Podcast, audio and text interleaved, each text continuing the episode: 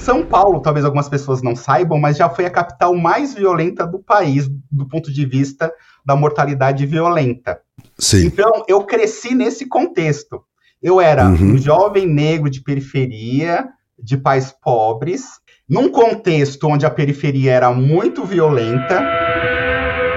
Se eu não consigo criar modelos matemáticos que, just- que apresentem a razão da queda, o que eu quero saber é por que em certo momento, em certo lugar, a taxa é alta ou baixa. Existe algum fator que condiciona em São Paulo, uma perspectiva tanto espacial como temporal, o fato de que num, um lugar é violento e outro não é? O meu trabalho tenta demonstrar que uma explicação simplista normalmente é incorreta. Então, tem muitas pessoas que advogam no seguinte sentido: a queda dos homicídios em São Paulo foi teve como responsável a ação da polícia. E existem argumentos para isso? Sim. Houve investimento em capacitação, em tecnologia, mas é possível afirmar que a queda dos homicídios em São Paulo foi causada pela ação da Secretaria de Segurança Pública e afins? Na minha perspectiva, não. Aham. Então o pessoal da Secretaria de Segurança Pública fica bravo comigo. A única generalização que eu posso fazer é que é complexo demais para encontrar uma única causa que seja responsável pelo nível alto ou baixo de violência em certo lugar, principalmente em contextos urbanos. Eu faço uma análise de homicídio doloso, por exemplo, e essa análise, esse modelo, essa forma de abordagem dos dados não serve, por exemplo, para roubo de veículos. E não serve para roubo de residência. E não serve para furto em, em- em veículos eh, de transporte coletivo. Cada crime tem uma natureza específica, os criminosos têm um modo operandi específico, os dados têm uma característica, por exemplo, de subnotificação ou sobrenotificação também diferente. Então a gente está num momento em que a gente está investindo em tecnologia, pensando em Big Data, pensando em inteligência artificial, e esquecendo que a informação que a gente está dando para a inteligência artificial está treinando essa inteligência de uma maneira totalmente inadequada, porque o dado tem viés, a gente sabe que o dado é enviesado e a gente espera que a ferramenta resolva. A ferramenta ajuda, a ferramenta não resolve. Naruhodô Entrevista Marcelo Batista Neri. Podcast. Você quer apoiar a ciência? Quer apoiar o pensamento científico? Quer ajudar o Naruhodô a se manter no ar? Ouvir os episódios e espalhar a palavra já é um grande passo. Mas existe um outro jeito quem possibilita isso é a Aurelo. Você escolhe um valor de contribuição mensal e tem acesso a conteúdos exclusivos, conteúdos antecipados e vantagens especiais. Além disso, você pode ter acesso ao nosso grupo fechado no Telegram e conversar comigo, com Altair e com outros apoiadores. Toda vez que você ouvir ou fizer download de um episódio pelo Orelo, vai também estar pingando uns trocadinhos para o nosso projeto. Combinado? Então baixe agora mesmo o app Orelo no endereço orelo.cc ou na sua loja de aplicativos e ajude a fortalecer o conhecimento científico.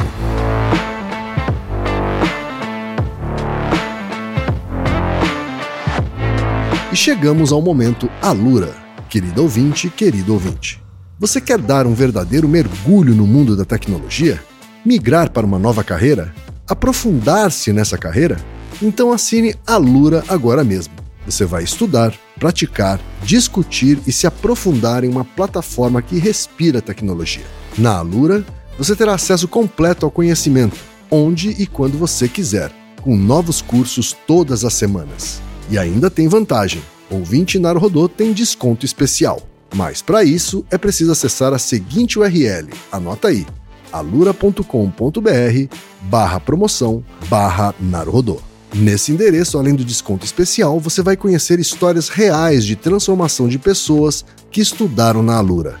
Então, repetindo, acesse alura.com.br barra promoção barra Naruhodô.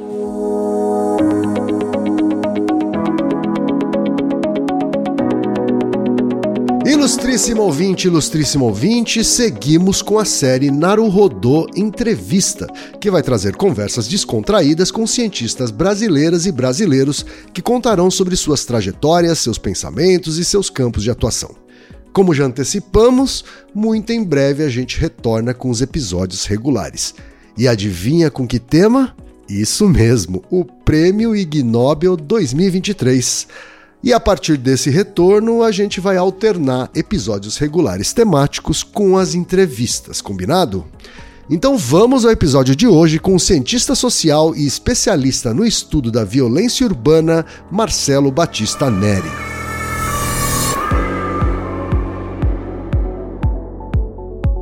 Marcelo é graduado em Ciências Sociais pela USP, mestre em Sensoriamento Remoto pelo INPE e doutor em Sociologia também pela USP, onde publicou sua tese Crime e Violência no Cenário Paulistano, o movimento e as condicionantes dos homicídios dolosos sob um recorte espaço-temporal, sob orientação do professor Sérgio Franca Adorno de Abreu. Profissional com mais de 15 anos de experiência na coordenação de projetos, Marcelo atuou no desenvolvimento de pesquisas quali e quantitativas na análise de dados e na inovação e difusão de conhecimentos. Possui experiência docente em diferentes órgãos e institutos, além de ter organizado e lecionado em variedade de cursos. Atualmente é coordenador de transferência de tecnologia e head do Centro Colaborador da OPAS OMS, no Núcleo de Estudos da Violência, o NEV, da USP pesquisador do programa de Fellowship da ABES, em seu think tank Centro de Inteligência, Políticas Públicas e Inovação, em parceria com o Instituto de Estudos Avançados da USP, e pesquisador associado do Laboratório Interdisciplinar de Estudos sobre Violência e Saúde, o LIEVES, passou por importantes órgãos e institutos de pesquisa como o ISPCV, SEAD, SEMPLA, Emplasa, Covisa e Agenda Pública.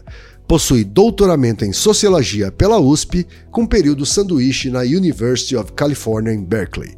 É mestre em Sensoriamento Remoto pelo INPE, sendo o primeiro cientista social a obter esse título pelo Instituto. Possui ampla e variada experiência nas áreas de geoinformação e sociologia, com ênfase em sistemas de informação, divulgação científica, análise espacial, políticas públicas, dinâmica criminal e estudos urbanos. Vamos então para a conversa com o Marcelo? Bora lá!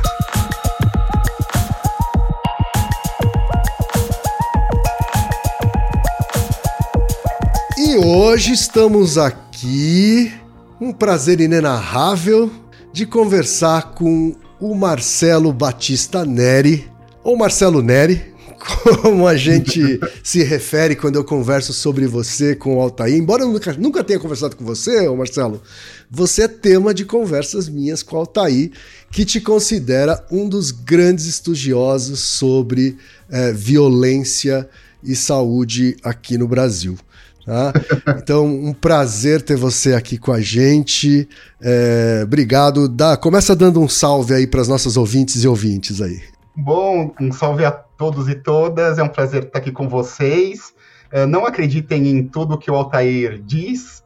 Bom, os seus, ouvintes, os seus ouvintes devem saber o quanto ponderar sobre o que deve ser levado em consideração sobre as afirmações do Altair ou não, mas o fato é que é uma pessoa que eu tenho muita admiração, já tive a oportunidade de trabalhar com ele um certo período de tempo, então uh, é mútuo uh, o que eu posso dizer sobre ele e devido a isso, eu fico muito feliz por estar aqui com vocês. Ô, Marcelo, brigadão. Eu, eu, eu costumo começar as conversas real, literalmente do começo, tá?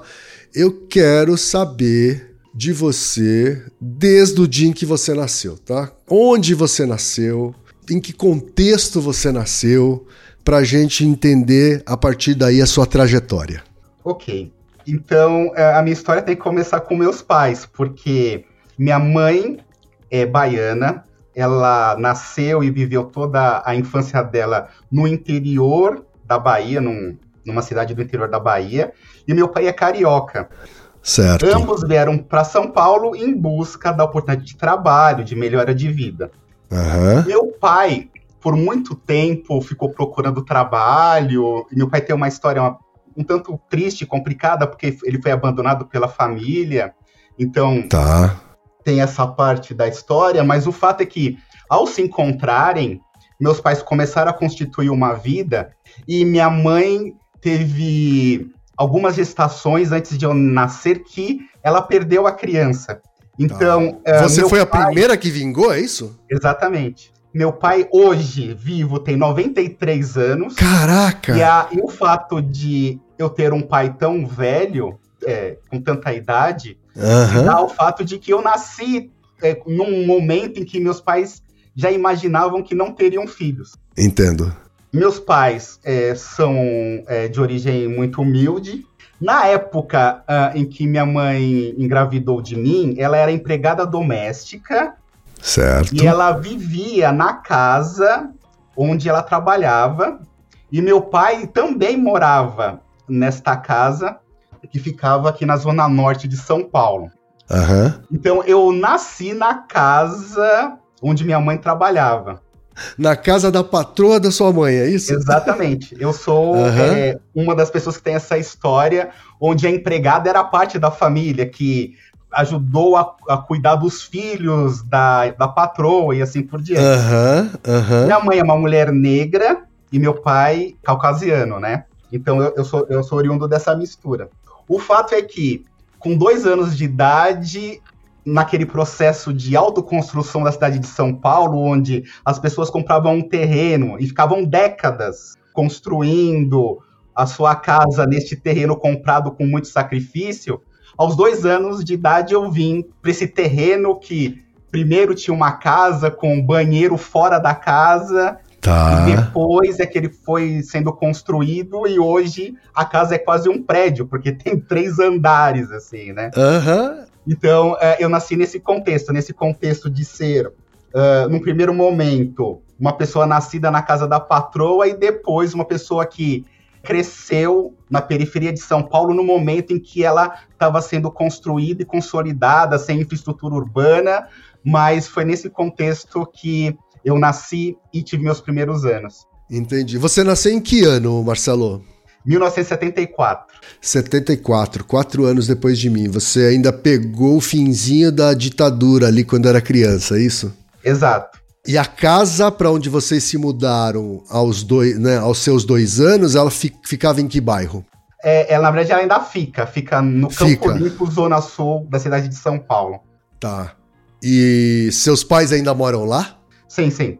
Meus pais moram lá juntos, uhum. nessa mesma casa há tantos anos. Sim. Entendi, entendi.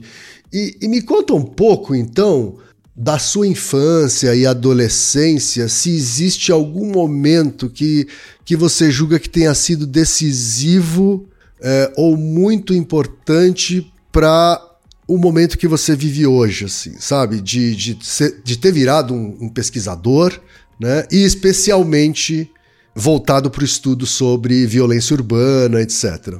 Como acadêmico, eu não acredito em causalidade do ponto de vista de causa e efeito, entretanto, tem fortes indícios de que sim, minha trajetória inicial tem muita influência sobre a, o pesquisador e os temas que eu acabei escolhendo para analisar. Uhum. O fato é que, bom, então, é, com dois anos de idade, eu fui morar no Campo Limpo, Zona Sul de São Paulo. São Paulo, talvez algumas pessoas não saibam, mas já foi a capital mais violenta do país, do ponto de vista da mortalidade violenta. Sim. Então, eu cresci nesse contexto. Eu era uhum. um jovem negro de periferia, de pais pobres, num contexto onde a periferia era muito violenta. Uhum. Felizmente, não tive nenhuma pessoa muito próxima a mim morta neste contexto, mas conheci pessoas que foram assassinadas nesse contexto de alto grau de violência na Zona Sul de São Paulo, uhum. na década de 80, 90 e etc. E sem sombra de dúvidas, o, o fato de eu estar nesse contexto e de ter uh, vivido isso de certas formas, tenho que admitir que sim, uh, eu, no caminho da escola, já aconteceu quando eu era criança, era adolescente, de passar por uma pessoa morta na madrugada no caminho da escola. Então, eu acho razoável imaginar que o fato de eu ser hoje um pesquisador que trata de crime, violência, segurança pública e violação de direitos humanos deve estar relacionado ao fato de eu ter convivido nesse ter, ter vivido nesse contexto e convivido com pessoas que foram atingidas por esse contexto. Eu acho que surgiu uma certa empatia aí. Ah, eu não tenho dúvida, viu? É, a gente pode não chamar isso de causalidade, mas eu acredito que quando a gente busca na nossa ancestralidade, a gente entende muito do que é hoje, né? Do que a gente é hoje, assim, né? Ô, ô Marcelo, Marcelo, deixa eu te perguntar uma coisa. Os seus pais entendem o que você faz? Eu tô te perguntando isso assim, porque eu, eu, trabalhei com comunicação minha vida inteira, mas eu era de uma área que a gente chama de estratégia, né? Ou seja, eu nunca fiz aquilo que as pessoas estão vendo de fato, né? Aquilo que os meus pais estão vendo. Eu, eu fiz muito mais a articulação anterior àquilo. Né? Então, eu nunca consegui explicar direito aos meus pais o que é que eu faço. Então, eu queria entender. Seus pais entendem o que você faz? Muito parcialmente, muito parcialmente. Tá. Por exemplo, minha mãe é o que poderíamos caracterizar como analfabeto funcional hoje. Meu pai teve, é, só terminou o ensino, o que é o ensino fundamental hoje. Uhum. Então tem essa distância entre aquilo que eles viveram e conheceram do ponto de vista mais intelectual, do sentido é, que eu estou tentando demonstrar. Uhum. No sentido do ensino formal, assim, né? Exatamente. Então, eles entenderem o que, é, é, por exemplo, porque eu estudo tanto até hoje, para eles é estranho é, imaginar que é uma coisa que não tem fim. Filho, por que você estuda tanto? Quando é que você vai começar a trabalhar, né? é, já chegou a ter essas conversas. Ou, por que você trabalha tanto e não tem mais alcance a recursos como algumas pessoas que eles conhecem? Aham. Uhum, é. Por que, que você não tem um plano de saúde top, assim, né? Exatamente. Então, eu, eu, acho que muitas pessoas que estão nos ouvindo estão uh, contemplados é, dentro de, da nossa, dessa história. Tanto eu quanto você, acho que sentimos isso. Agora, meus pais entendem parcialmente. E acontece até às vezes, quando eu estou fazendo uma pesquisa e um trabalho, escrevendo um artigo, eu tento explicar para os meus pais para ver se eles minimamente entendem.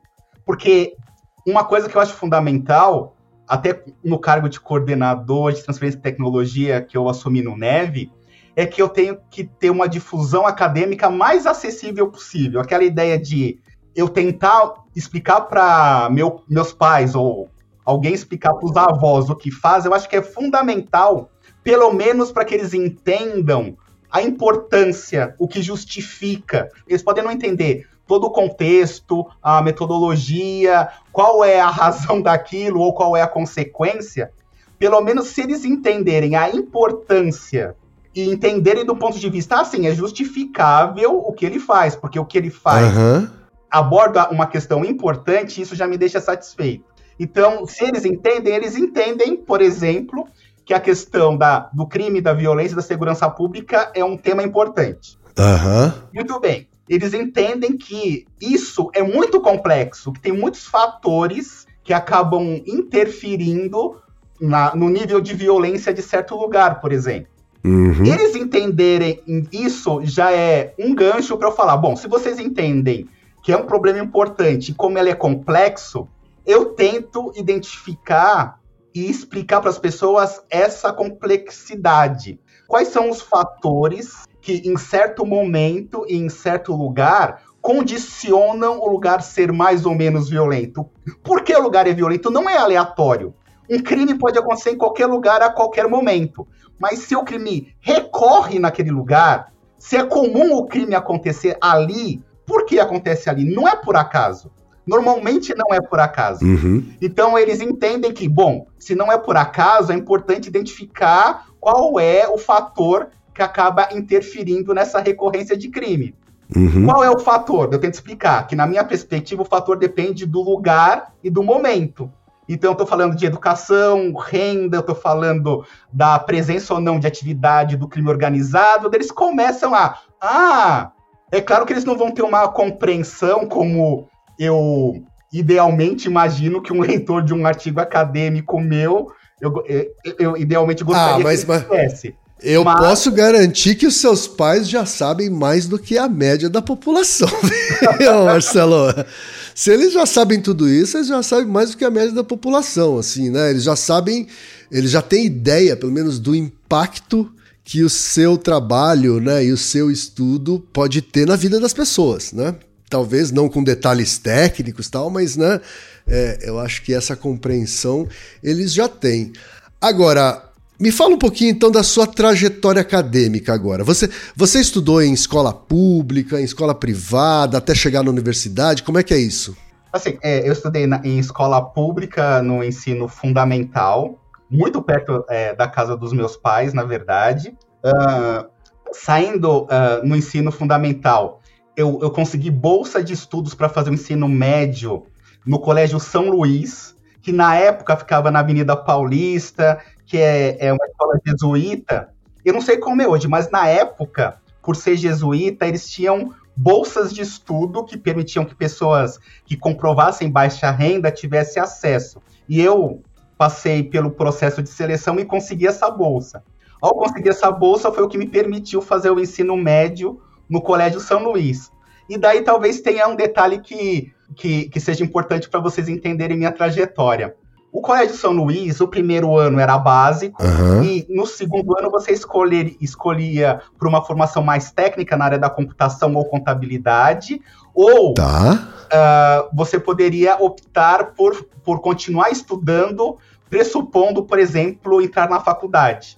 Ah, tá. Então ele bifurcava para uma formação mais parecida com de escolas técnicas. Ou. Ou para um ensino médio regular para enfrentar o processo de vestibular, é isso? Perfeito. Agora, eu jamais pensei em entrar na faculdade. Não era, não fazia parte dos seus planos. Assim. Não, ninguém da minha família tinha feito faculdade. Eles achavam uhum. isso um, um, um, fator de status, um fator importante. A educação sempre foi uma questão importante na minha família, uhum. mas entrar numa faculdade era uma coisa um tanto quanto inalcançável, porque eu não tinha, por exemplo, dinheiro para pagar uma faculdade. A única alternativa era fazer uma, uma faculdade pública. Claro. E entrar na, na USP, por exemplo, era uma coisa que não estava no meu horizonte. Uhum. Então, no Colégio São Luís, eu optei por fazer contabilidade. E foi uma escolha pragmática, por quê? Sim, de sair é... de um ensino médico com uma profissão. Exatamente. eu, eu queria ser ensino médico com a certeza que eu teria uma profissão, um, uma renda. Então, sim, essa foi sim. a minha escolha. Então, Entendo totalmente, é. Entendo totalmente. É. Eu, eu também sou o primeiro da família a ter feito faculdade, né? De uma família em que minha mãe é, é imigrante, né? Do Japão tal. A gente também morou num bairro periférico em, em Osasco. E eu fui fazer a Escola Técnica Federal. Foi a primeira vez que eu tive que prestar um vestibulinho, né, para fazer a, a, Escola Técnica Federal, que hoje acho que tem outro nome, assim, né? Já foi, já virou Cefet, depois virou sei lá o quê.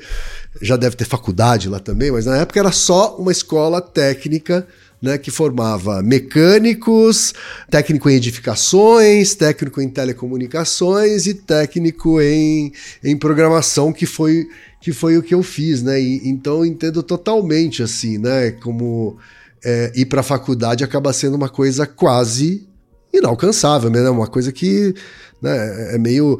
Mas é muito importante saber que, mesmo a sua mãe sendo ah, uma pessoa com limitações funcionais sobre alfabetização e seu pai tendo feito só uh, o, o, ensino fundamental, eles terem valorizado a educação, né? Mesmo assim. Isso, isso acho que foi fundamental para você seguir em frente, não?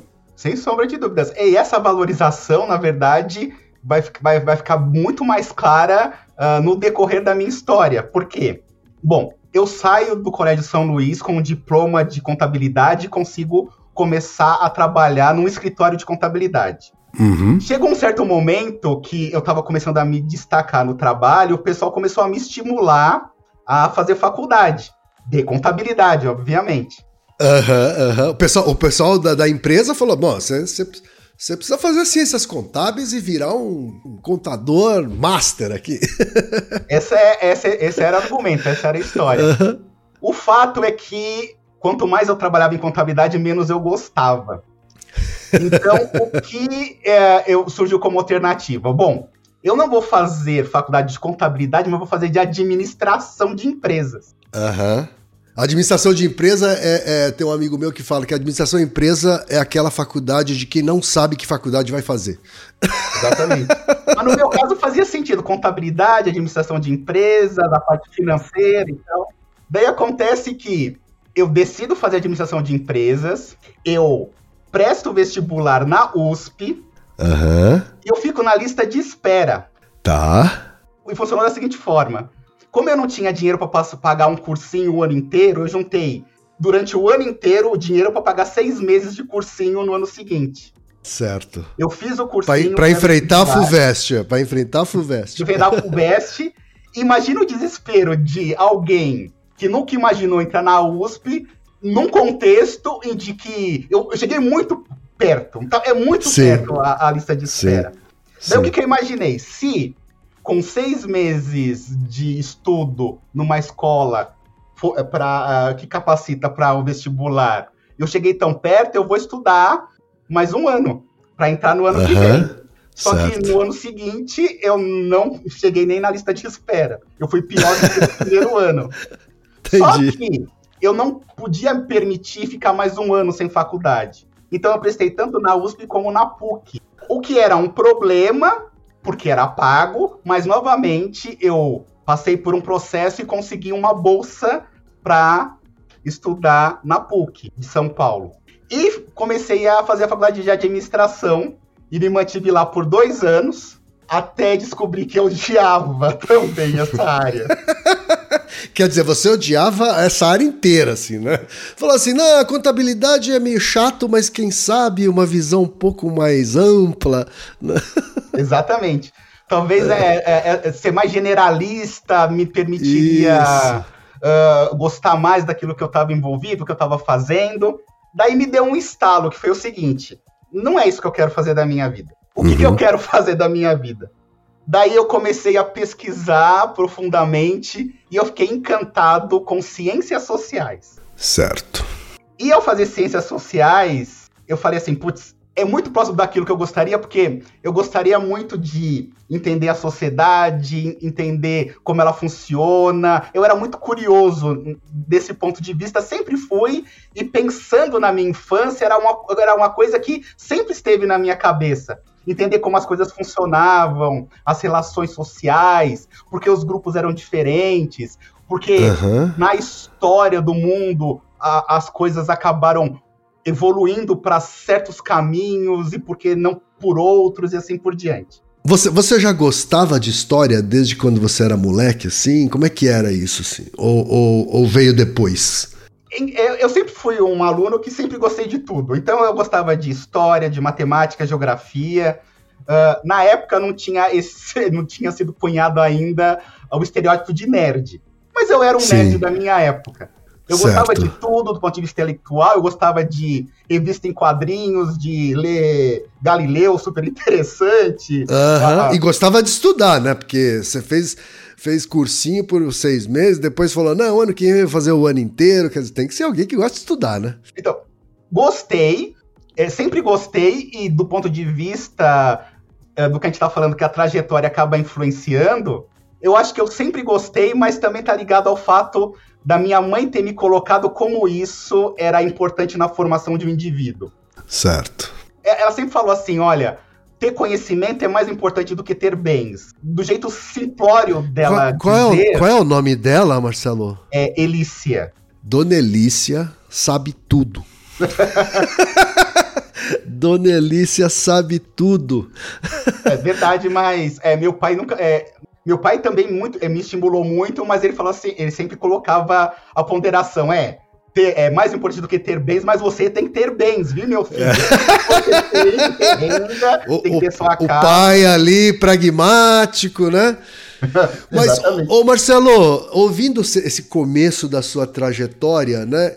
Eu vi que você, uma pessoa negra, é, que- nascida na periferia, crescida na periferia, você acabou frequentando na vida acadêmica três espaços muito elitizados e provavelmente embranquecidos. Assim, né? A gente está falando do Colégio, Colégio São Luís, da PUC e depois da USP. Uhum. Né? embora seja uma faculdade pública, nós sabemos que, né, especialmente na sua época, que ainda não existiam políticas de cotas tal, né, é, você tinha uma faculdade pre predominantemente branca mesmo. Exato. Né? Como é que foi para você lidar com, com esses ambientes, assim, né, que potencialmente hostis para um menino negro de periferia? Se você me permite só dar um pouco de continuidade à história, porque eu acho que tem um ponto claro, que é fundamental claro. para que Aham. as pessoas eh, entendam a minha trajetória. Porque Claro. eu tô lá na PUC odiando o que eu tô fazendo e me deu um estalo de que ciências sociais é aquilo que eu quero fazer. Então eu vou prestar ciências sociais na USP sem estudar. E se eu Aham. entrar, eu mudo a minha vida. Só que mudar a minha vida também estava no sentido de colocar em risco tudo que eu vinha fazendo, a trajetória. ah, Começar do zero, que eu né? estava construindo. Uhum. E não é que eu presto a Fulvestre passo sem estudar. Aham. É claro que tem que ponderar. Entrar em ciências sociais é muito mais fácil do que em administração na USP. E, e você tinha o repertório, né, de ter concorrido já mais de uma vez, assim, né? Sim, exato. Entrei. E, a- e agora? Nossa, consegui o que eu queria. O que, que eu faço agora? Me inscrevi, comecei a fazer a faculdade. Quando o lugar onde eu trabalhava na época descobriu que eu estava fazendo ciências sociais e não administração, eu fui convidado a sair do trabalho. Ah, você tá brincando. Não. É, ele é, houve. um- é claro que ah, ah, naquela época ah, tinha é, recorrentemente crises econômicas no país Uhum. e aproveitaram o contexto em que estavam desligando algumas pessoas e me colocaram nesse pacote. Claro. Porque- A- Até, até hoje a gente tem crises econômicas usadas como pretexto para fazer dispensas né, não justificadas, né, Marcelo? Pois é, eu passei por isso e chegou o momento que eu falo: ou eu arrumo outro emprego na minha área, que eu já vinha des- é, me desenvolvendo, Uhum. Agora eu sou estudante da USP. Eu vou fazer estágios na USP. Só que hoje é ruim, na, época, na minha época já era muito ruim. A bolsa é, de qualquer, é, em qualquer projeto de um, um- um aluno de graduação não permite que você basicamente coma e se, Sim, se mova pela cidade. Lembrando sei que bem. eu morava na Zona Sul e a USP fica na Zona Oeste, numa época que não tinha metrô. Até hoje não tem ônibus direto da minha casa para a USP, então vocês, acho que vocês compreendem esse contexto. Aham. Mas daí entra os meus pais, que eram falou assim, ó, é isso que você quer, meu filho? Não se preocupe, casa e comida você vai ter. Olha só. Então você vai lá, faz o seu estágio, usa o dinheiro da bolsa para se manter minimamente, lugar para morar, lugar para e, e comida você não se preocupa que você vai ter. Exatamente porque eles achavam que era um investimento que valia a pena, porque eu era a primeira a entrar na faculdade que não valia a pena, e eu abri mão disso. Você tem irmãos, Marcelo? Não, não, sou filho único, o que é uma Você é filho único. também. E aí eles falaram assim: vamos apostar aqui, botar todas as fichas aqui nessa coisa que você disse que quer. É isso? Exatamente. Talvez se eu tivesse mais irmãos, por uma questão econômica, não seria possível. É realmente importante você ponderar isso. Mas o fato é que, então eu comecei a estudar na USP, nesse ambiente que você descreveu, que era muito estranho. Eu, moro em- eu morei em São Paulo, na cidade de São Paulo, a vida inteira. Eu jamais tinha entrado na USP antes de passar no vestibular. Eu não sabia o que, que era a USP, que era uma cidade universitária, que tinha uma prefeitura. Na minha época tinha posto de gasolina, tinha farmácia.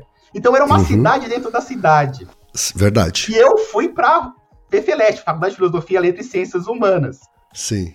Que é um lugar bastante estranho para quem não está habituado. Até hoje eh, eu converso com amigos meus e é um lugar muito peculiar, assim. Sim, não, a Fefeleche, ela até hoje se destaca em relação às outras faculdades dentro da USP, né? Exatamente. Então eu tô nesse contexto, na Fefeleste, nesse ambiente estranho, que é estranho em geral, mas houve um estranhamento talvez maior para mim, porque havia muito poucas pessoas que eu poderia me identificar. Mesmo fazendo curso noturno em ciências sociais, eu via que pessoas que ali estavam, que tinham, que estavam estudando comigo, tinham uma trajetória diferente tinha acesso cultural prévio diferente.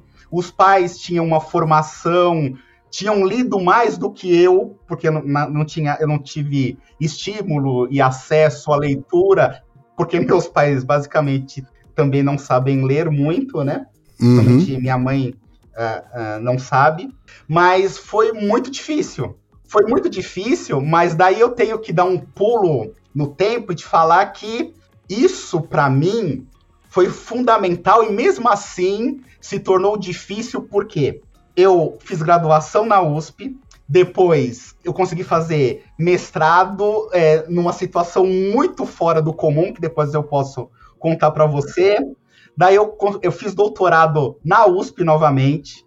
E durante o doutorado eu, eu tive a oportunidade de fazer um, um tempo de período sanduíche estudar por um período de tempo na, na Universidade da Califórnia, em Berkeley, que é a principal faculdade pública do mundo. Sim, sim. Oh, deixa, Marcelo, deixa eu abrir um parênteses aqui, depois você volta para Berkeley, tá? Uhum. Fazer um parênteses aqui só. Para quem não conhece esse, esses, essas terminologias, assim, tá? Explica rapidamente o que, que é uma, um curso sanduíche. Por que, que ele se chama assim? É? Por que, que ele se chama assim? então, no processo da pós-graduação, uh, no mestrado, no doutorado, existe a possibilidade de você pleitear, de você buscar uh, estudar durante um período de tempo, durante esse período de pós-graduação, em outra universidade, em outro lugar. Uhum. Sim. Devido a uma orientação de uma pessoa específica, devido à expertise daquele outro lugar, do ponto de vista de uma temática que você está estudando. Uhum. Então, existe essa possibilidade de você cursar a pós-graduação em outro lugar, num lugar diferente da sua universidade onde você está afiliado. E aí depois você volta, e aí depois você volta, e é por isso que chama sanduíche. É. Então esse sanduíche é porque, na verdade, é um período intermediário uhum. no qual você continua fazendo seus estudos, mas é em outro lugar. Volta para Berkeley. Eu fui para Berkeley, nos Estados Unidos, Califórnia, e eu sofri alguns tipos de preconceito que eu não estava preparado. Mais velho, uhum. uh, mais experiente, já no doutorado, mesmo tendo sofrido a minha vida inteira com alguns tipos de preconceito, eu, lá nos Estados Unidos, enfrentei alguns tipos de preconceito que eram tão diferentes daqueles que eu tinha enfrentado antes na minha trajetória no Brasil, que eu fiquei algumas semanas mal, assim. Eu acho importante. Mas, mas assim, que tipo de coisa você sofreu que era mais. que, que para você foi mais violento do que o que você sofria aqui, assim? Ah, então, é porque aqui no Brasil é, uma, é um preconceito mais velado. É, tá. Não é, é, normalmente, pelo menos na minha experiência, uhum. devido à idade que eu tenho, talvez os lugares que eu frequentei e, e meu comportamento, uhum. seja por qual razão for, uh, diferente de muitas pessoas negras no Brasil que sofrem violência direta, que são agredidas verbalmente ou fisicamente, isso nunca aconteceu comigo. Entendi. Comigo sempre aconteceu algumas vezes eu ter é, essa, esse racismo indireto. Uhum. Um racismo que me colocava à parte de certos lugares, de certos grupos, de certos contextos. Certo. Aquela violência, por exemplo, de você entrar num shopping e você perceber que o ambiente muda te observando, te monitorando, porque você é uma pessoa diferente do perfil das pessoas que frequentam aquele lugar. Então, sim, esse sim. tipo de violência, esse tipo de diferença social que acontecia comigo por estar num certo ambiente, por exemplo, por ser negro, na Califórnia era muito mais direto, era muito mais claro. Por exemplo, eu chego na Califórnia e vou morar num bairro onde basicamente não tinha pessoas brancas. Tá. Aqui no Brasil é muito, pelo menos para mim, é difícil imaginar que você vai ir num bairro, como por exemplo aqui no Campo Limpo. Se eu andar no Campo Limpo nas ruas, eu vou ver pessoas brancas, negras, uh, com traços indígenas, N etnias. Sim. Os primeiros meses que eu morei na Califórnia, só tinha pessoas negras no bairro. Ah, tá. Que já demonstrava que nos Estados Unidos, espacialmente, tinha essa indicação que a raça era um fator que era levado em consideração. eu fiquei lá seis meses, mas Uhum. pela minha experiência, alguns bairros específicos eram muito homogêneos do ponto de vista étnico, racial, com pessoas negras. E é engraçado porque eu era um, diferente das pessoas negras dos Estados Unidos, do ponto de vista físico, de porte, de maneira de se movimentar. Como dá para perceber, a minha trajetória de uma pessoa que eh, não teve acesso à língua inglesa muito cedo, então eu fui começar a estudar inglês na faculdade. Certo. Então eu chego nesse ambiente não sabendo falar inglês, não de maneira da, da maneira mais adequada possível, e Uhum. mesmo assim eu consigo perceber as nuances do ponto de vista da fala, de comportamento, de lugares onde você deveria ou não estar. Eu trabalho com violência, e uma coisa que me chamou muita atenção é que o bairro onde eu morei nos primeiros meses na, nos Estados Unidos, na Califórnia, eu fui no Subway comer um sanduíche. E tinha Aham. um blindado separando o atendente Caraca. do- dos, dos consumidores. Eu falei assim: olha, eu não devo estar num bairro muito seguro, devido a esse, esse vidro blindado que eu encontrava na- no, no Subway. Aham. Mas isso para demonstrar que você falou do contexto que eu encontrei na universidade, só que esse contexto que eu encontrei na universidade, na PUC, na USP e depois no INPE, ainda não falei do meu mestrado, mas eu fui fazer mestrado num lugar muito incomum, mas esses lugares eu até acho que fui bem, porque eu estava acostumado com o os tipos de preconceito que normalmente as pessoas têm no Brasil. Tá. Então, a- o, o meu foco era outro. Por quê? Porque Aham. eu fazia estágio, eu, eu trabalhava. É é uma coisa importante, eu sempre fiz dois estágios. Então, eu trabalhava quatro horas num lugar, quatro horas em outro lugar, e à noite eu ia para a faculdade. Sim. Então, eu não tive a possibilidade de é, me integrar muito, participar muito da vida acadêmica. Social. Aham. Eu estava no trabalho, eu não tinha tempo para isso. Mesmo assim, entendi. sim, era possível identificar em alguns lugares que eu era uma pessoa estranha, principalmente porque na minha época, por exemplo, a gente fazia ah, estatística no IME, então não era na FEFELESH, não era na minha faculdade. Sim. A gente fazia ah, economia na FEA, então tinha algumas disciplinas que não era feita na minha faculdade. Entendi. Então você frequentava outras faculdades lá dentro, assim. Como os ambientes eram muito diferentes e Sim. E eu sempre consegui me adaptar. Até Aham. porque meu foco era outro. Eu, tem pessoas que eu acho que justamente sofrem preconceitos, principalmente hoje, não aceitam o preconceito que elas sofrem. Mas na minha época, bullying era entendido de outra forma. Sim. Discursos preconceituosos eram entendidos como uma brincadeira que você não deveria levar muito em consideração.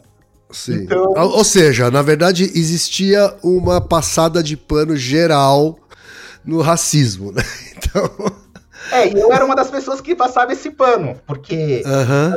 eu poderia me indignar e tomar isso como bandeira dentro da universidade, mas eu tava, não, eu tô na universidade, eu tô aqui para estudar Aham. e para me destacar de alguma forma.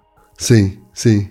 Entendi. E foi nisso que eu me centrei e por isso ah, algumas coisas ficaram despercebidas por mim, algumas coisas que eu percebi, eu acabei colocando em segundo plano. Entendi. E na Fefeleche, na, nas ciências sociais, você se encontrou. Sim. Por quê? Porque era um mundo a ser explorado.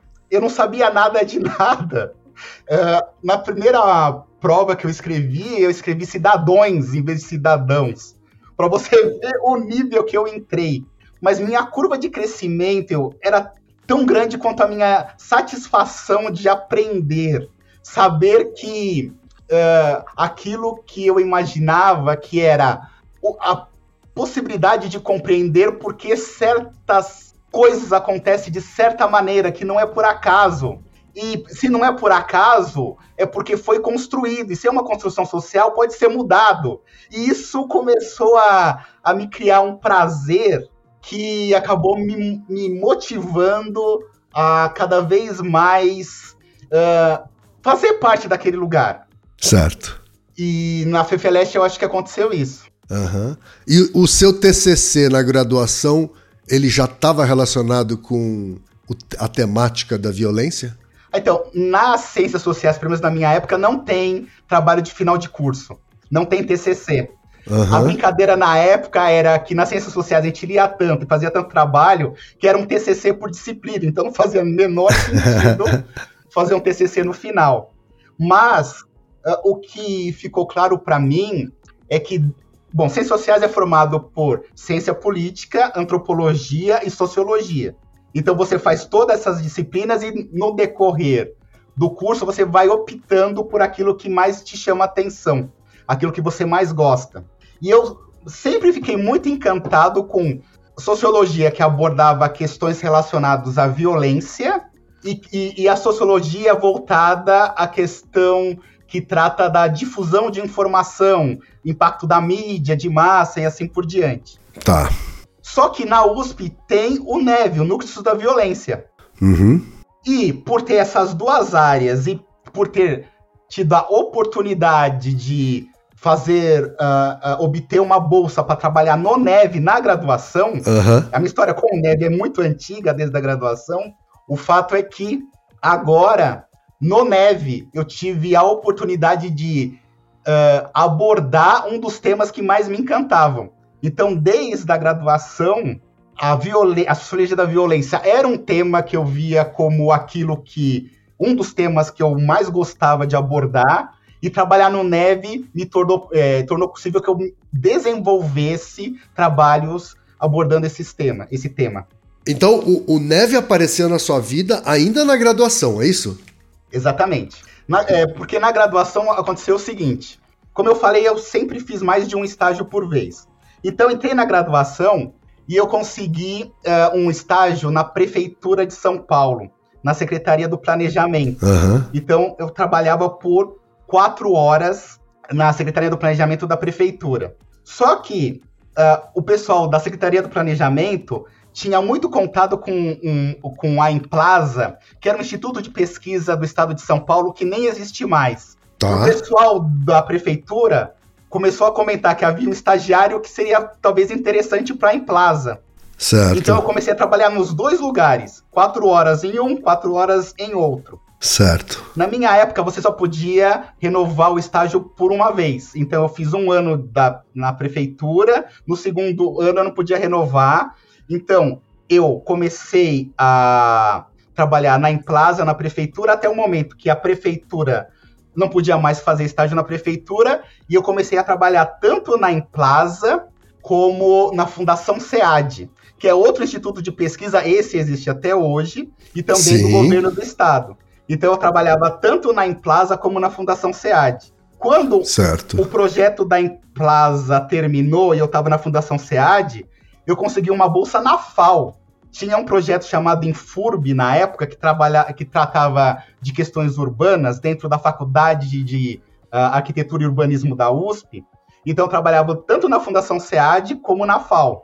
Quando terminou o projeto na FAO, aquelas coincidências da vida, o coordenador do projeto na, é, que eu estava na FAO era casado com a coordenadora do Neve. E ele comentou de Ah, mim para ela. Ao ele comentar o meu nome e me indicar, eu comecei a trabalhar tanto na Fundação SEAD como no Neve ao mesmo tempo. certo. E daí, assim, eu fui ah, conseguindo me manter e conseguindo me aprofundar. Acontece, o, acontece que, quando a minha graduação estava terminando, o pessoal do, do NEB queria que eu fizesse pós-graduação, eh, concorresse ao mestrado para já continuar o meu trabalho. Só que a Fundação SEAD me contratou. E era um lugar que eu gostava, era um lugar que pagava muito mais do que qualquer bolsa que eu conseguiria desenvolvendo o meu trabalho no Neve. E eu comecei a trabalhar na Fundação SEAD. Acontece que essa minha escolha teve impacto direto no meu mestrado. Por quê? Eu estava em diversos projetos na Fundação SEAD. Um deles era um projeto junto com ah, um grupo de pesquisadores do INPE, Instituto Nacional de Pesquisas Espaciais, que fica em São José dos Campos, que é mais conhecido pela previsão do tempo, por análise de dados de satélite. Uhum. Porque é isso, né? A Fundação SEAD é uma instituição especializada em análise de dados, é isso? Exatamente. Do estado de São Paulo especificamente. Uhum. É como se fosse, o pessoal tá mais familiarizado com o, com o IBGE. Uhum. A Fundação SEAD é a mesma coisa que o IBGE, mas trata especificamente de dados e análises no estado de São Paulo. Uhum. Várias análises, vários projetos, um deles envolvia pesquisadores do INPE, que eu tive contato devido participar desse projeto conjunto. Chegou um momento que eu falei, tá bom, tá na hora de eu pensar num mestrado. Daí eu escrevi um projeto para fazer um mestrado no Neve. Certo. Só que, como no projeto que eu estava e envolvia o INPE, uma metodologia que eu achei muito boa e que eu comecei a trabalhar na época, que era geoinformação, sistema de informação geográfica, banco de dados digitais e georreferenciados, o que, que eu imaginei? Eu vou pegar essa metodologia que eu trabalho uhum. na Fundação SEAD e vou trabalhar com dados criminais e vou levar isso para o Neve. Ah, tá.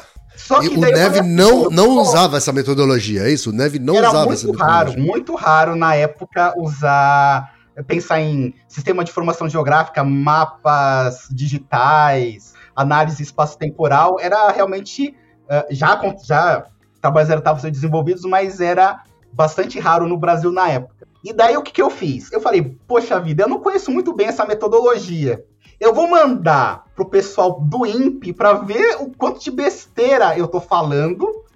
Porque o pessoal do Neve vai falar das besteiras que diz respeito ao crime, a, a hipótese que eu tô gerando, aquilo que eu, uhum. desejo uh, discutir sociologicamente. Mas a metodologia é uma coisa que o pessoal do INPE pode é, me dizer se eu tô no caminho certo. Eu mando o projeto e eles falam: Você não quer fazer esse projeto aqui? No INPE? Eita. Aí eu falei assim: hã? Eu sou, um, um, é, eu, eu sou graduado em ciências sociais. O INPE é uma área de ciências exatas. E eles me convidaram para fazer um curso numa área chamada sensoriamento remoto. O que, que é sensoriamento remoto? Quem é formado em sensoriamento remoto tem a capacitação para analisar dados obtidos por sensores. Então, estou falando de radar, eu estou falando de satélite, eu estou falando de metodologias de previsão do tempo, de monitoramento de desmatamento. Então, quem estuda no INPE são pessoas uh, uh, da área de exatas, pensando no desenvolvimento de ferramentas computacionais de análise, no, ou no máximo na área ambiental. Pessoas que tentam usar essas ferramentas para para descobrir desde onde é o lugar mais desmatado até lugares onde potencialmente você pode encontrar petróleo. Uhum. Só que eu, eu consegui encontrar um, uma pessoa, um orientador, que fala assim: olha, eu acho que o, o, o INPE pode ampliar os temas que aborda. Eu gostei é, da proposta do seu trabalho. Eu te banco aqui no INPE se você passar pelo processo de seleção. Certo. E provavelmente eu não teria passado pelo processo de seleção se eu tivesse entrado na FAPESP com pedido de bolsa. Porque eles também falaram no INPE, ó. O INPE é dedicação exclusiva. Tá. Você tem que conseguir uma bolsa para se manter aqui em São José dos Campos, porque não tem esse negócio de você trabalhar e fazer Não tem mais aquela história que você tinha de ficar meio período no lugar, meio período no outro. Acabou, Esquece, isso aí acabou. É dedicação exclusiva. Uhum. Ao saber disso, então eu entro com pedido de bolsa para o mestrado no INPE, pra, na FAPESP. Uhum. E na época tava faltando um pouco de bolsa assim para os alunos selecionados. Certo. E eu chego no processo de seleção com uma bolsa aprovada pela FAPESP. E isso, é, com certeza, foi o, o, elemento que me fez ser aceito no INPE. Entendi. Porque é uma coisa que é um pouco complicada, mas eu tenho que falar para você e, e, e, e, eu acho importante abordar para que as pessoas entendam como a área acadêmica às vezes é problemática. Uhum. Eu descobri que havia apostas se eu seria ou não excluído durante o mestrado. Por quê? No INPE, se você não consegue uma nota mínima, você recebe uma carta falando que você não conseguiu a, a, a nota mínima e por isso está sendo desligado do curso. Então havia pessoas que apostavam. Tinha uma, tinha uma bolsa de apostas ali rolando. Eu só fui descobrir depois. Mas tinham Sei. pessoas que apostavam que essa pessoa, esse sociólogo que vinha pro INPE não, não, não daria frutos lá. E depois eu fiquei sabendo que uma das razões dessa aposta é que uma pessoa com um perfil semelhante ao meu tinha não feito o mestrado, mas tinha entrado no doutorado uhum. e tinha saído de lá batendo boca, criticando todo mundo, né? Sim. Então eu entrei nesse contexto. E o que aconteceu foi que eu, no começo, naquelas disciplinas mais introdutórias, naquelas disciplinas que pressupunham mais o entendimento de conceitos do que é, da matemática em si, porque eu tive, por exemplo, de fazer um curso é, sobre é, uma, das, uma disciplina que tratava da física que envolvia a captação de imagens por satélite. Certo. Então eu tive que, que, que estudar física nessa perspectiva. Mas as disciplinas iniciais eram com temáticas mais conceituais. Tratavam da história, da evolução tecnológica dos satélites, o que era conceitualmente sensoramento remoto, para que servia, e eu fui muito bem nas, nas disciplinas iniciais. Eu era um dos melhores alunos. Uhum. Então, quando as disciplinas quantitativas chegaram, eu me senti mais confortável porque eu não estava correndo o risco, porque a minha média já era muito alta. Eu tinha que ser muito ruim nas disciplinas quantitativas para ser excluído do curso. Entendi. Então Mas uma das coisas que o Altair, por exemplo, admira em você é essa sua é, essa sua facilidade, se é que é essa palavra, de trafegar nas exatas e nas humanas, né, de um jeito natural, assim, né? É, é, então, é, novamente a questão da trajetória. Eu sempre gostei de tudo. Então eu entro nas ciências sociais e vejo que o perfil do cientista social é um perfil que são pesquisadores que não gostam da parte quantitativa. Eu gostava, Sim. achava importante. Uhum. Então eu sempre pensei que investir nesta parte me destacaria. Porque eu nunca seria o melhor aluno de ciências sociais, pensando no tipo ideal de aluno de ciências sociais que sabe uh, declamar as teorias de Marx, Durkheim, Weber, Weber e assim por diante. Uhum. Eu, Entendi. O, o meu diferencial entenda, um diferencial numa época onde o acesso ao computadores era difícil. Claro, claro. Eu entrei na USP em 2001 e na época você ia na biblioteca no cartãozinho para buscar o livro na estante. Eu vivi o processo de informatização da USP. Eu, eu, eu percebi como era importante perceber que a computação ia mudar como as ciências sociais era feita e que a parte quantitativa era importante. E como eu gostava, eu falei, beleza, eu não vou ser o Vamos melhor nessa. da parte uhum. quali, mas eu também, mas eu vou ser, em média, melhor na parte quant. E isso sempre teve envolvido na minha trajetória acadêmica. Me fala um pouco sobre o trabalho que você fez no mestrado, assim, sobre o que era e o que, que você tirou de principais aprendizados, vamos dizer assim. Uhum. Bom, então lembro vocês que eu entrei no INPE com um projeto.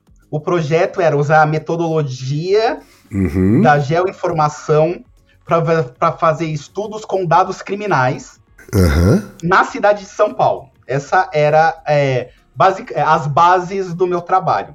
Uhum. Acontece que em 2006, quando eu entro no INPE, São Paulo, que era a capital mais violenta do país, já estava num processo de contínua redução das taxas de homicídio. Então, se em 99 e 2000 a taxa para a cidade de São Paulo era 50 por 100 mil habitantes de homicídio doloso, homicídio intencional, e em alguns uhum. lugares a taxa era 150 por 100 mil, que é comparável a países em guerra civil, quando a gente chega em 2005, 2006 e percebe que o número de homicídios cai continuamente, academicamente o que estava sendo discutido.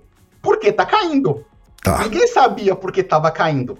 Uhum. Daí eu falei assim, ué, se essa é a discussão do momento, vou ver se, o quanto o meu trabalho dialoga com isso. Certo. Então a minha intenção num primeiro momento era tentar contribuir com o debate sobre as causas da queda do homicídio em São Paulo. Aham. No deco...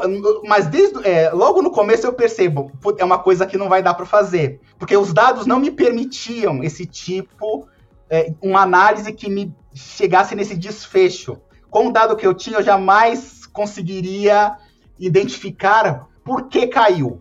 Então eu desloquei um pouco o meu trabalho no seguinte sentido: se eu não consigo criar modelos matemáticos que, just, que apresentem a razão da queda, o que eu quero saber é porque em certo momento, em certo lugar, a taxa é alta ou baixa. Existe algum fator que condiciona em São Paulo, uma perspectiva tanto espacial como temporal, o fato de que num, um lugar é violento e outro não é? Existem fatores sociais, existem características mensuráveis que me permitam dizer certo lugar com certa característica tende a ser mais violento do que outro? Aham. Porque isso é um debate sempre presente, ou seja, uh, o senso comum talvez nos leve a pensar lugares mais pobres são mais violentos. Sim. Mas isso é uma discussão muito antiga. Não é a questão da renda que necessariamente justifica o lugar ser violento. É Certo. um fenômeno muito mais complexo do que isso. Uhum. Na época, então, eu estou em 2006, esse debate está muito aflorado, eu tenho acesso ao INPE aos pesquisadores do INPE que me ensinam essa metodologia nova, e eu começo a tentar verificar se eu conseguia fazer um trabalho nesse sentido. O que explica em São Paulo um lugar ser violento ou não? Só que como é uma questão temporal, o que eu começava a observar é que existem lugares que estão se tornando mais violentos no contexto onde o homicídio está caindo. Tem lugares que estão seguindo a tendência do município como um todo e, a- e o- e- e- e o homicídio está caindo nesses lugares também. Então você começa a perceber que meu trabalho se torna mais complexo, porque eu não quero só criar um modelo que identifique quais são os condicionantes da violência em certo lugar, mas eu também tenho que abordar isso do ponto de vista temporal, porque esse lugar que era violento pode se manter violento, se tornar mais violento ou menos violento. Aham. E é isso que eu tento abordar no mestrado. Entendi. Entendi. Ficou bem mais complexo mesmo, né? A, equação que você tinha que, que formar ali. É, tem bastante demonstração matemática de modelos ah, multivariados na minha dissertação. Foi lá que eu Aham. aprendi geoestatística, foi lá que eu aprendi a possibilidade de fazer modelos de regressão. Era uma coisa que eu não tinha na formação de ciências sociais. Sim. Muito levemente naquela disciplina que eu fiz no IME, eh, de estatística, mas de maneira forte, eu tive que aprender a forceps no INPE no decorrer do meu mestrado. Mas foi maravilhoso, porque eu acho que vocês agora que me ouvem começam a entender o meu perfil, que é eu adoro um desafio, eu adoro aprender coisas novas. Aham. E eu, eu acredito que eu estou numa área que isso é possível todos os Certo. E, e em que. Com que agentes você acaba dialogando quando estuda nessa, nessa área, assim? Né? Você fica longe dos atores eh, sociais que lidam diretamente com políticas públicas, com a segurança pública em si, ou isso te aproximou desses agentes, assim? é, na verdade, tanto aproxima como afasta. É, por exemplo, é, eu defendo a minha dissertação, duas semanas depois eu começo a trabalhar numa ONG em São Paulo chamado Instituto São Paulo contra a Violência. Esse Certo. instituto é responsável pelo Disque Denúncia de São Paulo, 181. Tá. Então, isso me aproxima do debate do ponto de vista de organizações não governamentais. Uhum. Isso é um ponto. Outro ponto é, eu tive acesso aos dados criminais. Eu só tive acesso a esses dados porque eu tive algumas reuniões ah, na CAP, Coordenadoria de Análise e Pesquisa da Secretaria de Segurança. Então, o pessoal da Secretaria de Segurança Pública sabia que tinha um pesquisador negro no INPE utilizando os dados deles para tentar mostrar como era a dinâmica no crime em São Paulo. Isso, eles falaram assim: olha, eu quero saber qual é o final desse trabalho, eu, eu quero descobrir é, no final, é, em contrapartida, eu te dou o dado, mas eu quero saber o que aconteceu. Claro. Uhum. Uh, do ponto de vista de outros atores, também me aproxima e me afasta, porque o meu trabalho tenta demonstrar que uma explicação simplista normalmente é incorreta. Então, tem muitas pessoas que advogam no seguinte sentido: a queda dos homicídios em São Paulo foi teve como responsável a ação da polícia. E existem argumentos para isso? Sim. Houve investimento em capacitação, em tecnologia, mas é possível afirmar que a queda dos homicídios em São Paulo foi causada pela ação da Secretaria de Segurança Pública e afins? Na minha perspectiva, não. Uhum. Então o pessoal da Secretaria de Segurança Pública fica bravo comigo. Tem pessoas que afirmam da seguinte forma: olha, o que justifica foi uma mudança demográfica. A população se envelheceu, houve uma mudança geracional, houve uma mudança é, que, é, do ponto de vista da compos composição social, onde as pessoas mais novas normalmente são aquelas que mais estão envolvidas em criminalidade como vítimas e como autores de violência. Então, a, essa, esse envelhecimento poderia explicar a queda dos homicídios. Daí eu falo assim, certo. assim, olha, uh, não dá. não dá como fator único. E, e, você pode entrar em debates ainda mais uh, sensíveis, como, por exemplo, tem pessoas que afirmam que foi o crime organizado, principalmente o PCC, a razão da queda dos homicídios em São Paulo. Tem pessoas que defendem isso. Já, eu já ouvi isso, eu já ouvi esse argumento. E na minha perspectiva, também como fator único, não é possível dizer que sim. Então, certo. quando eu falo que a Secretaria de Segurança Pública teve uma parcela de contribuição, quando eu falo que o fator demográfico teve uma parcela de contribuição, quando eu falo que o crime organizado teve uma parcela de contribuição, algumas pessoas ficam bravas por, de, por eu atribuir, é, é não atribuir, porque é, por, até politicamente é interessante.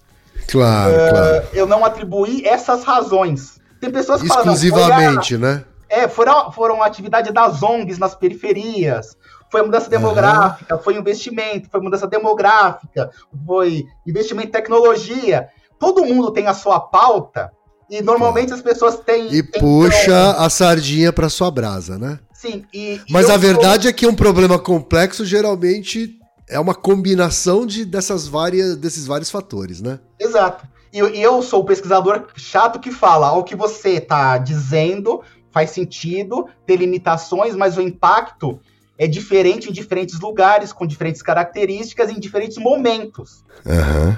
E se perde muita força argumentativa quando você demonstra essa complexidade. Sim. Quando você fala, por exemplo, que a periferia de São Paulo não é violenta, porque tem existem várias periferias em São Paulo, vários lugares considerados como periferias que não são violentas, uhum. você acaba diminuindo o poder argumentativo que une a periferia que distancia a periferia do centro como um lugar que é violento e devido a isso tem que se unir para agir como se fosse uma área homogênea, com os mesmos problemas e com as mesmas soluções. Sim, e eu surjo para falar sim. assim, olha, a periferia de São Paulo é tão diversa que o mesmo projeto vai ter muito sucesso em alguns lugares e não vai ter resultado nenhum em outros. Por quê? A característica do lugar é diferente, a perspectiva é diferente, o problema é diferente. Então, uhum. essa é minha posição. Diante do trabalho que eu desenvolvo, baseado em dados, porque eu, isso é, é fundamental. O que eu afirmo é, eu digo isso porque os dados me mostram isso, eu sei as limitações dos dados, uhum. demonstro até onde a minha análise permite fazer certas afirmações, mas sem sombra de dúvida, a única generalização que eu posso fazer é que é complexo demais para encontrar uma única causa que seja responsável pelo nível alto ou baixo de violência em certo lugar, principalmente em contextos urbanos. Não, perfeito, perfeito. E, e como é que isso evolui no doutorado, Marcelo? Né? Em 2012, se eu não me engano, você vai pro doutorado, aí não mais no INPE, agora na USP, ligado também ao, ao Núcleo de Estudos da Violência? Ou não? Exatamente. Ligado também, tá? Exatamente. E aí você é orientado pelo, pelo professor Sérgio Adorno, né? Exato. É, aconteceu o seguinte: chegou um certo momento que o Instituto São Paulo contra a Violência passou por problemas financeiros Aham. e não podia mais me manter. Tá. Só que o Instituto São Paulo contra a Violência sempre foi muito próximo do Neve. Na verdade, o Instituto São Paulo contra a Violência foi criado como resultado de um evento promovido pelo Neve. Numa época em São Paulo era a cidade mais violenta do país. Quando a cidade de São Paulo era a mais violenta do país, houve uma discussão sobre como seria importante uma ONG que permitisse que pessoas, de maneira geral, uh, fosse fonte de informação além dos dados da, da, da segurança ou da saúde para contribuir com as análises do que envolve esse alto grau de violência de São Paulo da época. Então, o Instituto São Paulo contra a Violência foi criado nesse contexto e foi responsável pelo Disque Denúncia de São Paulo. Certo. No momento que o Instituto São Paulo não conseguia mais me manter, conversou com o Neve e falou assim: olha, a gente queria manter o, Mar o, o Marcelo, mas não pode. Vocês podiam ficar meio período com ele e a gente fica meio período com ele. O que, que vocês acham? Lá vai o Marcelo de novo fazer meio período no lugar, meio período em outro.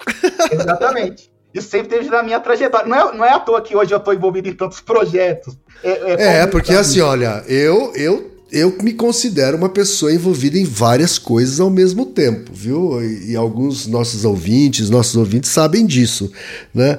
Agora, o Marcelo consegue quebrar todos os recordes, viu? Porque ele tem a atividade dele no núcleo de estudos da violência, aí tem a atividade como, como pesquisador é, da ABS, né? Aí ele tem atividade como head, né, como coordenador de transferência de tecnologia do centro colaborador da OPAS OMS. E tô esquecendo de mais alguma coisa? O, o, ah, o, o, Laboratório Interdisciplinar de Estudos sobre Violência e Saúde também, né? É que dizer... eu esqueci de comentar, mas está vinculado à Faculdade de Saúde de, de Medicina da USP. Certo. Mas então o fato é que eu tô lá, dividido entre o Neve e o Instituto São Paulo, e o Neve começa, começa a falar: olha, seria legal você fazer um doutorado, né? Uhum. Daí eu falei assim: tá bom, tá na, tá na hora de fazer um doutorado. Por quê? Porque a ideia, e foi uma grande oportunidade, é que eu fizesse um doutorado, eu fizesse de um doutorado um projeto do Neve. Isso, é, então eu, eu trabalharia no Neve, teria algumas outras funções, Uhum. Mas a minha principal função no Neve era desenvolver um projeto, e esse projeto seria o meu doutorado. Certo. E que já teria uma aplicação prática direta no Neve. Exatamente. Essa é a ideia. Agora, o Neve tem vários parceiros, nacionais e internacionais. Um desses parceiros é a Teresa Caldeira.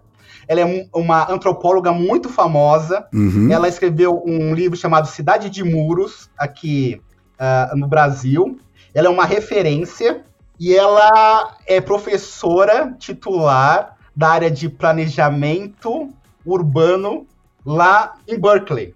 Certo. Então, eu comecei a configurar um projeto que basicamente tentava reunir todo o conhecimento da minha trajetória é, no mestrado e trazer essa discussão para o departamento de sociologia da USP, de maneira geral, que era onde eu faria o doutorado e contribuísse para o Neve de maneira específica. Acontece que o Neve, o Neve foi um CEPID, Centro de Educação, Pesquisa, Inovação e Difusão, em 2011, e naquele ano ele estava pleiteando um novo projeto para continuar sendo um CEPID, Centro de, Centro de Educação, Pesquisa, Inovação e Difusão. Uma das coisas que ficou muito marcada neste novo projeto CEPID, que é, que é um projeto mantido pela FAPESP, de 10 anos, era que a gente teria que observar tudo que foi aprendido no CEPID anterior e trazer para o novo CEPID. E um dos principais ensinamentos que se teve foi o CEPID anterior tratava da questão do crime, violência, segurança pública e violação de direitos de uma maneira genérica para o país, para o Estado. Só que a gente tem que perceber como é importante observar isso de uma perspectiva mais micro. Tá. Daí qual é a, a ideia do meu trabalho? Focar em como a dinâmica urbana está relacionado com a dinâmica da violência, tendo a cidade de São Paulo como área de estudo. Aham. Então, quem conhece São Paulo sabe que em 1881, por exemplo, já tinha uma área urbanizada ali perto da região que hoje é a Sé República, que o processo de urbanização foi aumentando no decorrer dos anos, que a gente já passou por um processo de uh, periferização, a gente já teve processo de gentrificação, que tiraram pessoas de, de, de lugares que tinham infraestrutura e foram jogados para regiões periféricas por não terem Uhum. condição de se manter nesses lugares. Então, esse dinamismo urbano da cidade de São Paulo, na perspectiva do trabalho, tinha tudo a ver com a dinâmica do crime em si, dos lugares que hoje são mais ou menos violentos. Claro. E é claro que essa dinâmica urbana está associada a outros fatores, como por exemplo, eu não, a gente em São Paulo não pode pensar em dinâmica criminal sem pensar no primeiro comando da capital. Uhum. Então tem fatores que são externos à dinâmica urbana que eu tinha que contemplar, que Certo. eu tinha que observar. Mas, grosso modo, o meu foco era como a dinâmica urbana estava relacionada com a dinâmica criminal. E a Teresa Caldeira é chefe do departamento de planejamento urbano em Berkeley. Então eu me ofereci para Teresa Caldeira Aham. ela gostou de mim, gostou do meu projeto e me acolheu, falando: olha, se você é, conseguir ser selecionado, eu te acolho aqui. Só que daí tem um detalhe: como no INPE, eu teria que me desligar do Neve, porque era uma era dedicação exclusiva, por assim dizer. Eu tinha que conseguir uma bolsa para me manter lá na Califórnia. E essa Ah, bolsa. a, a eh, meio que exigia uma exclusividade, uma dedicação exclusiva da sua parte, é isso? Sim, é, sim e, e- e mais. ahn, eu tinha que ter recursos financeiros para me manter na Califórnia. Entendi. E, e não seria o Neve que ia me manter na Califórnia. Uhum. Porque de- é, eu ia me dedicar ex- exclusivamente à minha tese e ia ter essa vivência da universidade que eu nunca tive antes. Foi a minha primeira viagem internacional, diga-se de passagem. Eu nunca tinha saído do país. Aham. E acontece que eu pleitei uma bolsa de estudos para fazer o sanduíche lá em Berkeley, consegui, só que você não pode conciliar a bolsa com qualquer outra atividade. Verdade. Então eu tive que me afastar do Neve, pegar a bolsa e ir para Berkeley, para ficar seis meses lá, para verificar de que maneira Berkeley e a Teresa Caldeira podia contribuir com o desenvolvimento do meu trabalho. E foi isso que aconteceu. Fiz o meu trabalho com a bolsa de estudos, voltei pro Brasil. Deu Neve falou assim: olha, a gente quer você de volta. Tá. Mas peraí, antes, antes, antes da volta. Antes da volta. Fala um, fala um pouquinho mais desse sanduíche aí. Qual a diferença fundamental, se é que houve, que fez esse sanduíche em Berkeley, esse, essa interação com a Teresa, pro, pro seu trabalho como um todo, assim? Bom, a, a Teresa é uma pessoa fantástica e entre as várias contribuições que eu poderia dizer, tem uma que, sem sombra de dúvidas, mudou o meu trabalho. Ah, por quê? Porque chegou um certo momento que eu estava tentando demonstrar no meu trabalho, pensando na relação entre dinâmica urbana e dinâmica criminal, que a, eu- eu comecei a aceitar aquele discurso de que São Paulo era uma cidade que a infraestrutura era ruim, que a periferia era isolada e o poder público ah, nunca dava atenção, que São Paulo é, é, cresceu de maneira desordenada. Então, é aquele discurso de que São Paulo tem uma infraestrutura terrível, Aham. e essa infraestrutura terrível, entre aspas, está associada a ao processo histórico de como ela não foi planejada, como sempre faltou recursos, como a migração para São Paulo não conseguiu acolher as pessoas da melhor forma, certo? Tá. Só que São Paulo é muito mais heterogêneo do que isso. Tem infraestruturas ótimas em São Paulo. Certo. Mesmo essa desorganização urbana gerou lugares com infraestrutura e acesso a serviços, conhecimentos e infraestrutura Aham. urbana de primeiro mundo. Então pensar Muitas, assim- muitas vezes na periferia, inclusive, Exato. né, Marcelo? Então, partir do ponto que eu tava partindo de que a infraestrutura de São Paulo era decadente, por isso, em certo momento, era a capital mais. se tornou a capital mais, é, mais violenta do país, ela falou assim: isso não é interessante pro seu trabalho. Porque o seu trabalho tenta demonstrar exatamente a heterogeneidade. Sim. Vai tornar seu trabalho muito mais complexo? Vai. Porque agora você está pensando uma cidade que não tem uma relação de centro-periferia. Onde o centro é lugar que tinha mais infraestrutura, com pessoas de mais alta renda, com mais escolas, mais hospitais, e uma periferia totalmente abandonada, uma periferia que não tem infraestrutura, que não coleta lixo, que não tem educação. É muito mais complexo do que isso. E realmente Claro, era. É, é, E é, é, é, isso tá no aquela, meu trabalho. aham, aquele não- e discurso inicial, né, que você colocou era, é muito simplista, né, para São Exatamente. Eu caí na armadilha. Paulo. Aham, Porque o- no senso comum é muito natural você pensar a cidade de São Paulo dessa forma. claro. E eu comecei dessa forma e a Tereza abriu meus olhos para como era muito mais complexo. Felizmente, a metodologia de geoinformação, de geoestatística, permite, de certa maneira, eu abordar essa complexidade. Uhum, Porque eu tô fala- falando na possibilidade de a- analisar, por exemplo, a São Paulo como se ela fosse, fosse fossem vários mapas, onde cada mapa fosse uma camada, e eu consigo Sim. relacionar essas camadas. aham, Então, a minha abordagem teórico-metodológica era essa, mas o meu orientador era o Sérgio Adorno. Então, eu não podia escapar de como sociológico, de como o meu trabalho servia para análise sociológica. Então, meu foco, se antes no INPE era a matemática, se os modelos eram feitos de maneira correta, se estatisticamente eu tinha passado por todas as etapas para chegar num modelo robusto.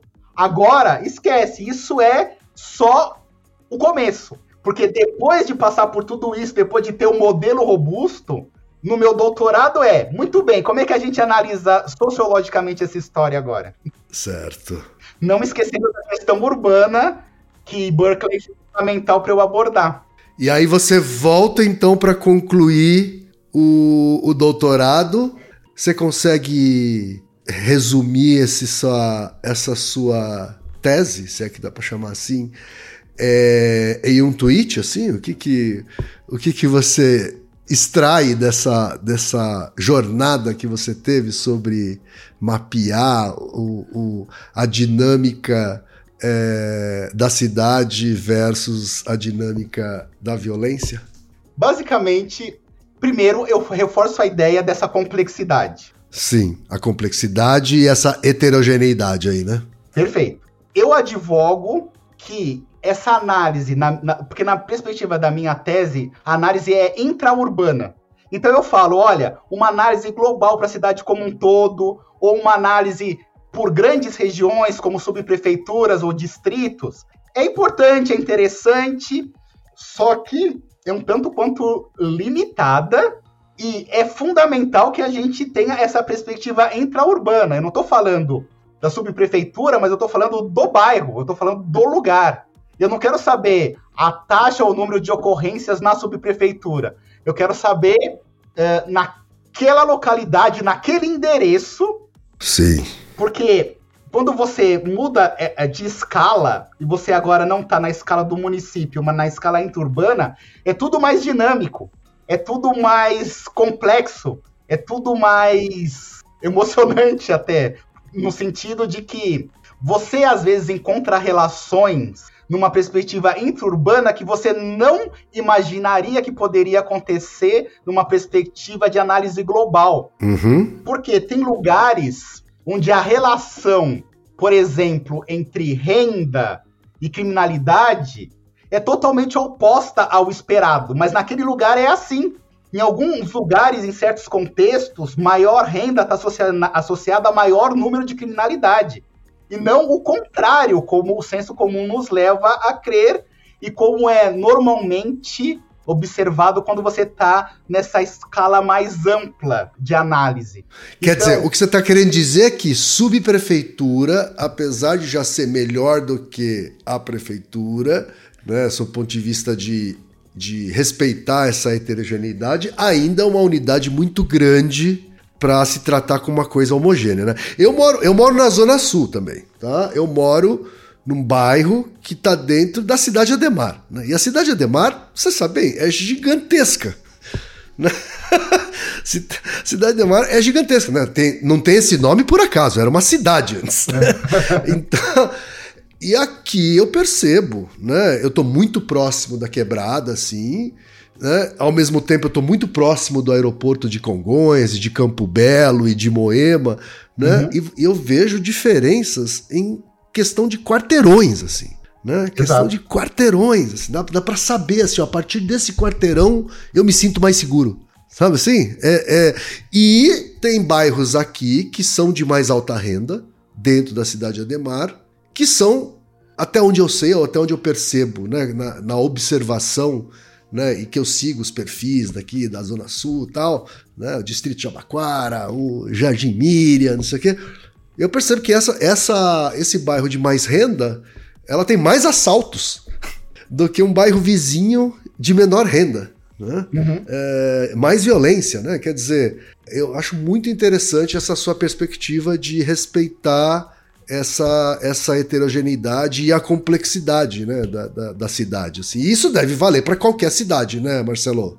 Assim, é, é, na verdade, é, é... Ou pelo menos para qualquer grande centro urbano, assim, né? É exatamente o que se comentar, porque na verdade você tem que considerar a característica de cada cidade. Tem lugares, tem cidades que são muito mais homogêneas, homogêneas. do que a cidade de São Paulo. Claro. Por exemplo, como eu, eu disse, a ideia do meu da minha tese era contribuir com os trabalhos do Neve, certo? Sim. Neste novo CEPID. Um, uma, um, um dos pontos importantes desse novo CEPID é que a gente desenvolveu um trabalho que tem exatamente essa perspectiva.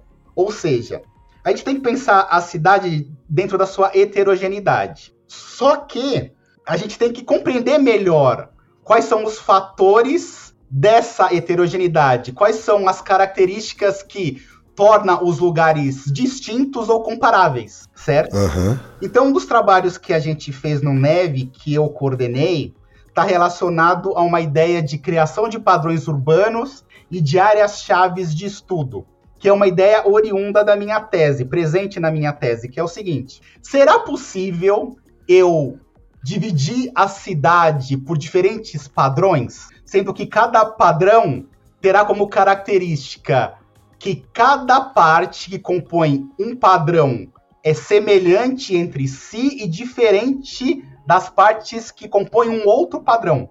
Certo. Certo? Uhum. E a gente, depois de muito estudo e muito trabalho, encontrou 19 variáveis que a gente achou fundamental para identificar a característica do lugar.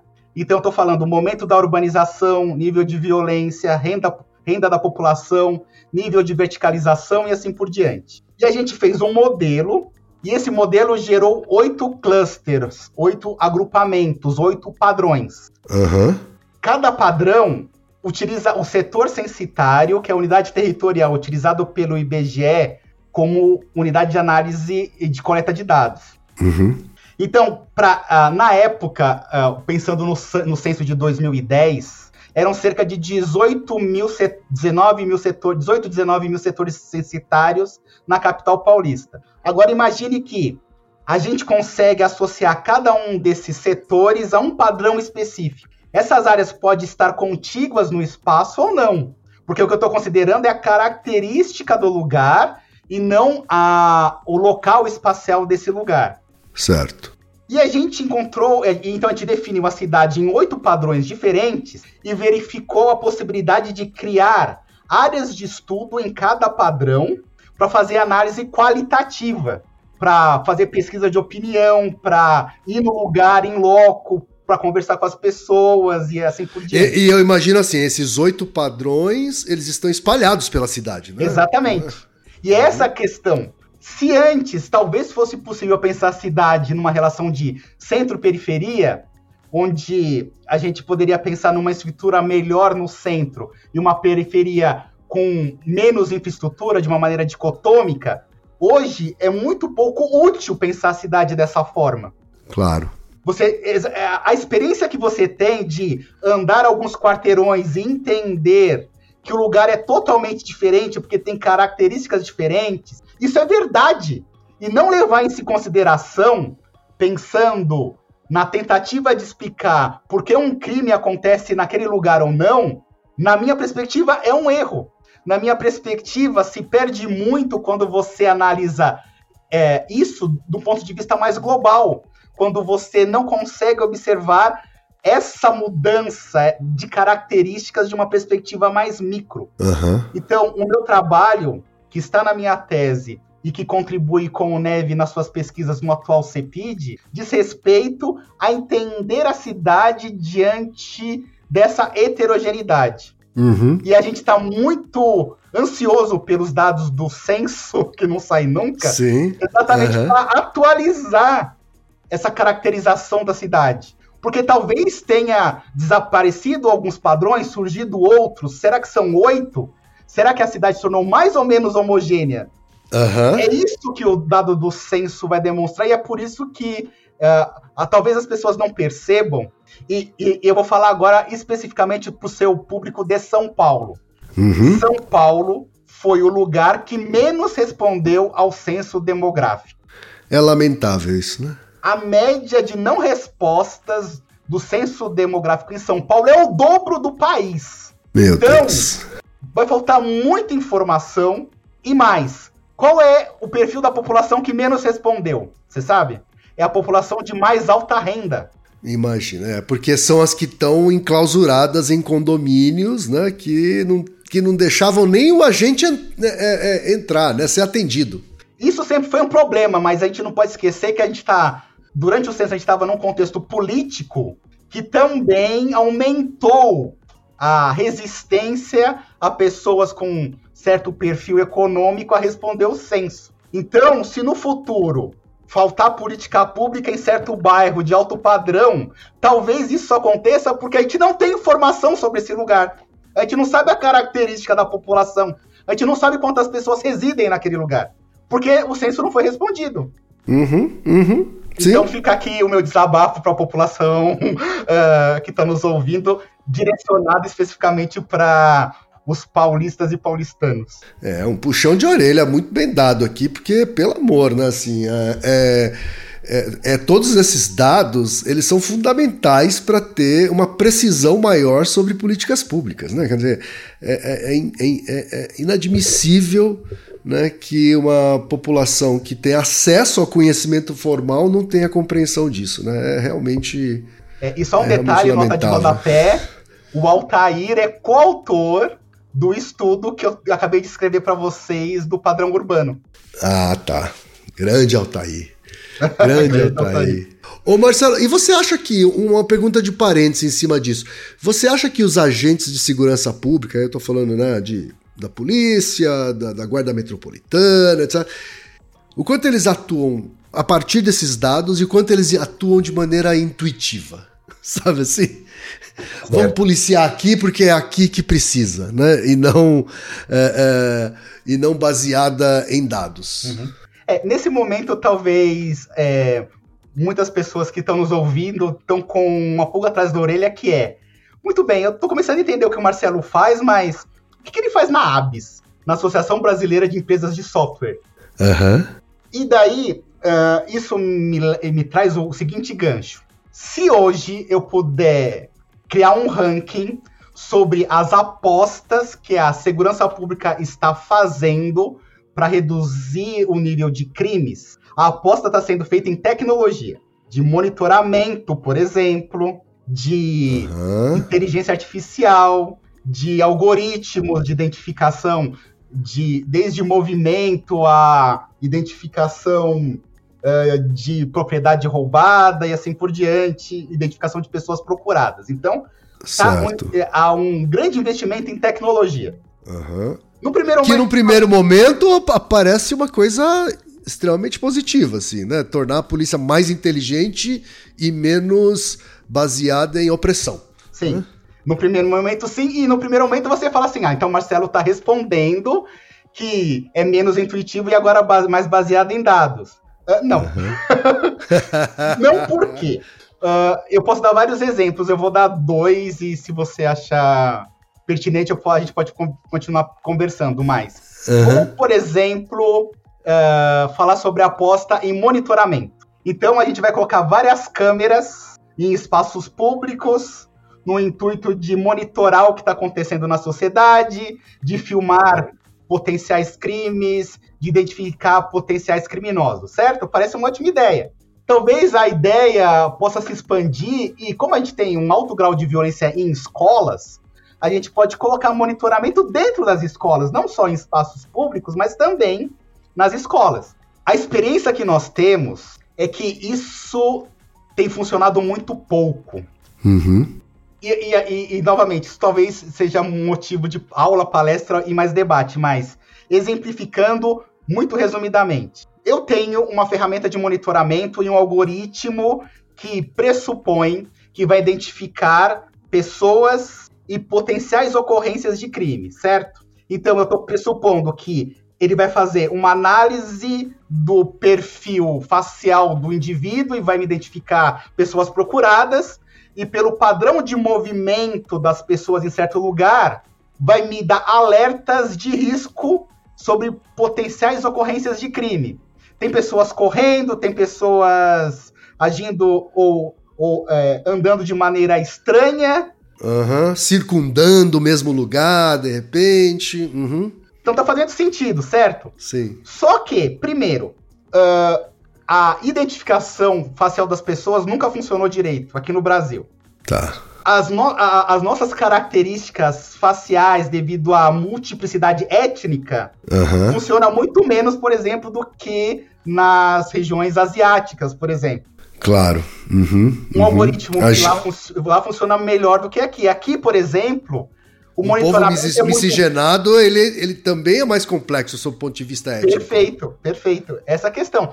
Não é à toa que, por exemplo, câmeras são muito boas para identificar ah, placas de veículos roubados. Isso bacana, funciona muito bem. Claro. Mas claro. identificação Uhum. de pessoas hoje não funciona muito bem. E mais, vamos então utilizar o algoritmo de padrões de movimento. Quem disse que o algoritmo original que foi criado na China ou nos Estados Unidos serve pra gente? A gente se movimenta da mesma maneira que os asiáticos e os estadunidenses, por exemplo? Não. Cer- Certamente não, certamente não. Tem amigos meus que moram nos Estados Unidos, por exemplo, eles falam assim: eu olho, eu- se eu olhar uma pessoa caminhando alguns metros, eu consigo dizer com alguma, com alguma, com algum nível de certeza de que é um brasileiro. a gente é muito peculiar. Então, essa importação de ferramenta, tecnologia, tem se mostrado um pouco útil. Eu falei que daria dois exemplos, vou dar um segundo.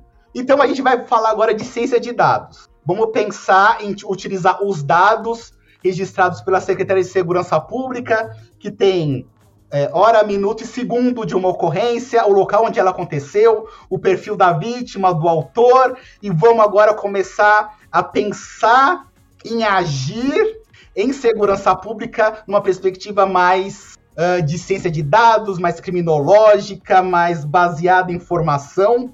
Daí eu falo assim para você: ótima ideia, mas você já pensou na qualidade dessa informação aqui no Brasil? É terrível! Uhum. E eu provavelmente posso dar vários exemplos, mas vou falar da cidade de São Paulo, a maior capital do país. Sabe um problema que a gente tem pensando na análise espaço-temporal de crimes? É que a malha viária digital de São Paulo não é muito boa. Somente nas regiões da periferia, onde você tem Rua A número 1, há centenas de, de ruas com esse tipo de nomenclatura, uma cidade onde as pessoas ainda, é, dentro desse contexto, têm dificuldade de identificar onde aconteceu certa ocorrência, o que acontece? Você pega essa ocorrência e, e não registra em nenhum lugar, ou você coloca num ponto de referência. O quanto é subnotificado certo, certa ocorrência criminal? Será que isso cria viés de compreensão e análise? Sem sombra de dúvidas. Claro, claro. Então, antes de pensar na melhor ferramenta, melhor processo computacional, melhor algoritmo, a gente tem que dar um passo para trás e começar a pensar: mas que informação nós temos como base para começar a análise? Uhum. Quanto os policiais acreditam ser importante o registro qualificado para que esse registro qualificado seja a base daquilo que será feito, das ações que são planejadas de segurança pública. Na verdade, dependendo do crime, dependendo do fato criminal, a polícia muitas vezes desincentiva o registro. É, como eu falei, é, é uma história que poderia dar um, um debate muito mais longo, mas é, tem várias é. implicações nisso. Várias, sim, sim. várias implicações. Sim, verdade. E uma coisa, por exemplo, que está presente em todo o meu trabalho. Você não fala em violência e você não fala em crime do ponto de vista da análise. Você tem que ser muito mais específico. Então, eu faço uma análise de homicídio doloso, por exemplo, e essa análise, esse modelo, essa forma de abordagem dos dados não serve, por exemplo, para roubo de veículos. E não serve para roubo de residência. E não serve para furto em, em, em veículos é, de transporte coletivo. Cada crime tem uma natureza específica, os criminosos têm um modo operandi específico, os dados têm uma característica, por exemplo, de subnotificação ou sobrenotificação também diferente. Então a gente está num momento em que a gente está investindo em tecnologia, pensando em Big Data, pensando em inteligência artificial, e esquecendo que a informação que a gente está dando para a inteligência artificial está treinando essa inteligência de uma maneira totalmente inadequada, porque o dado tem viés, a gente sabe que o dado é enviesado e a gente espera que a ferramenta resolva. A ferramenta ajuda, a ferramenta não resolve. Uhum, uhum. Sim, sim.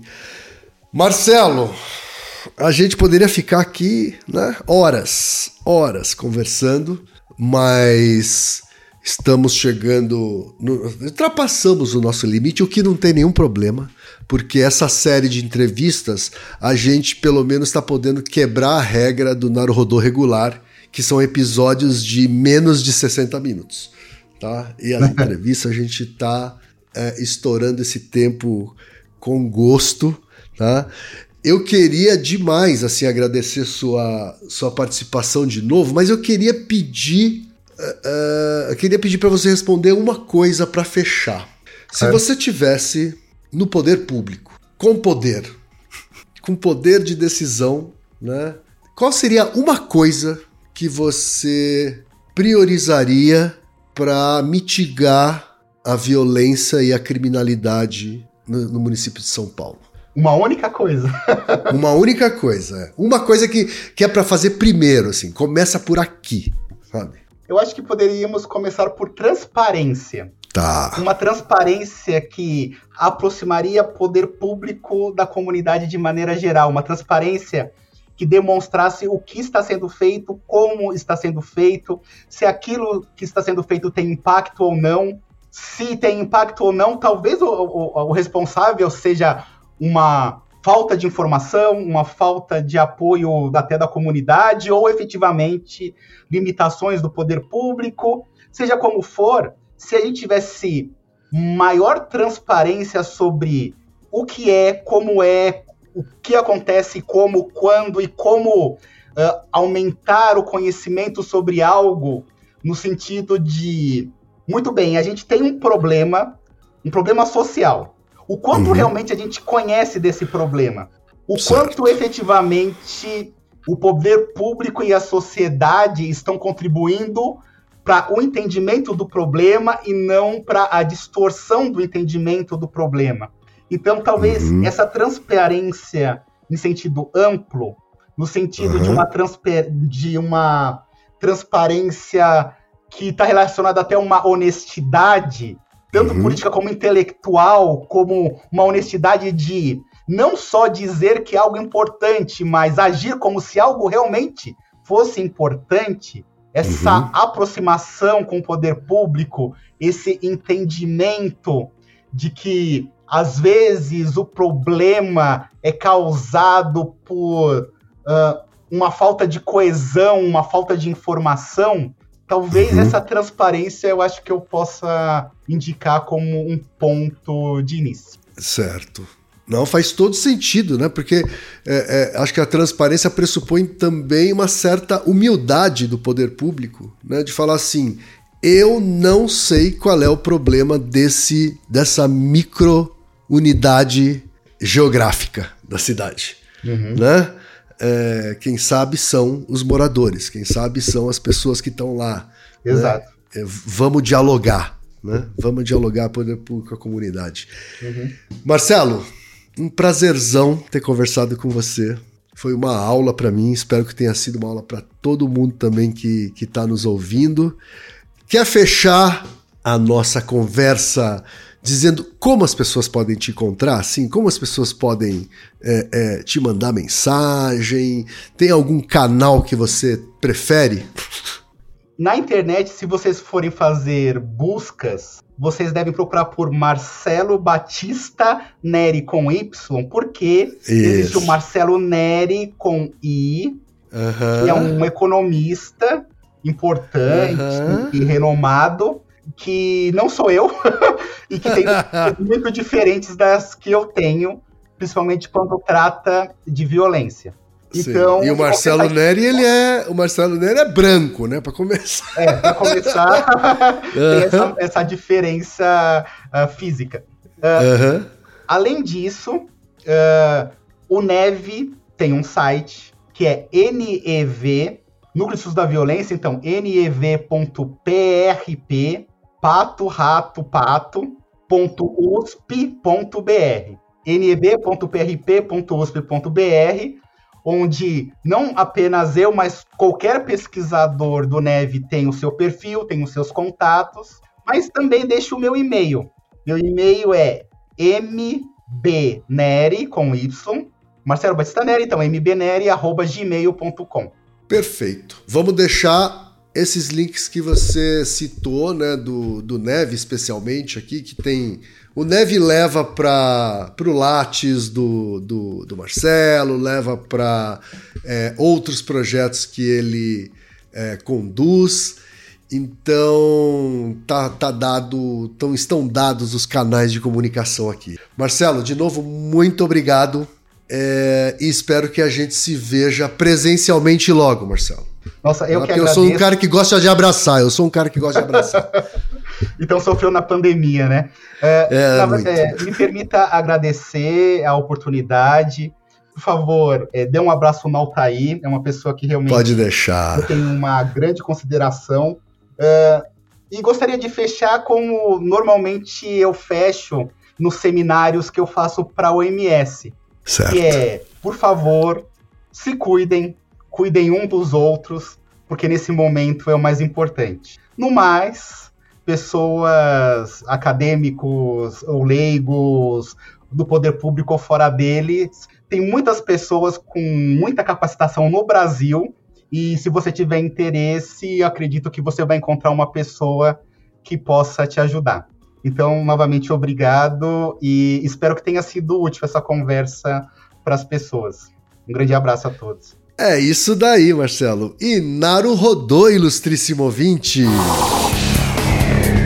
E você já sabe, aqui no Rodô, quem faz a pauta é você. Você tem alguma pergunta pra gente ou quer comentar algum episódio? Escreva pra nós. podcast@naruhodô.com.br. Repetindo? podcast@naruhodô.com.br. E lembre-se, mande nome completo, idade, profissão e a cidade de onde você está falando. É isso aí. Naruhodo.